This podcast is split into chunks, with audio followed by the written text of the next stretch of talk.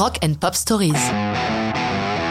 Whitesnake, Here I Go Again, 1982. Si vous avez un pote au look airbands des groupes heavy des années 90, il vous dira que I Go Again figure sur l'album Satan Sinners de 82, alors que vous savez très bien qu'elle est de 87 sur l'album Whitesnake 1987. Et vous aurez tous les deux un peu raison. Votre pote plus que vous. Car c'est en 82, alors qu'il est au Portugal, que l'ex Deep Purple David Coverdale, fondateur de Whitesnake, écrit Here I Go Again. Le thème n'est pas franchement rigolo, puisqu'il se désole de l'échec de son mariage avec Julia, sa première épouse. Il termine Here I Go Again avec son guitariste Bernie Marsden, et elle est incluse sur l'album Saint Sinners. Cette première mouture s'étale sur 5 minutes. Sur la longue intro, Coverdale chante accompagné d'un orgue joué par John Lord, son pote de Deep Purple.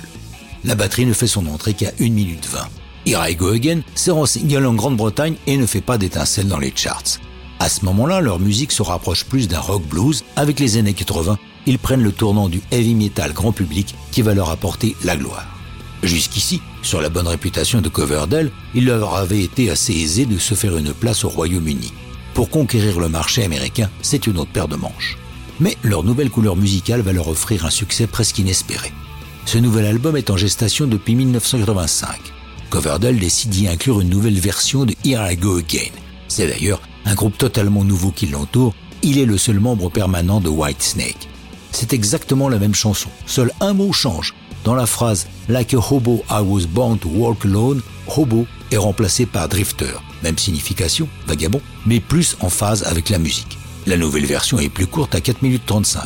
Mais le label Geffen suggère une version spéciale encore plus courte pour les radios. Coverdale retourne en studio avec Keith Olsen à la production qui amène sa propre équipe. Il en sort une version de 3 minutes 52 qui va tout de suite à l'essentiel, guitare et batterie, attaque d'entrée, et on laisse quand même une vingtaine de secondes pour que les DJs puissent s'exprimer sur l'intro. C'est ce qu'on appelle une version radio-friendly. Elle contribue au succès de Here I Go Again, d'autant que le clip est joué à outrance sur MTV.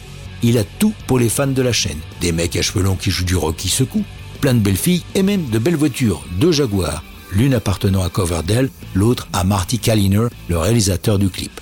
Cette version 87 prend la première place du hit américain et la neuvième du hit britannique. Les années 80 seront belles pour Whitesnake, mais ça, c'est une autre histoire de rock'n'roll.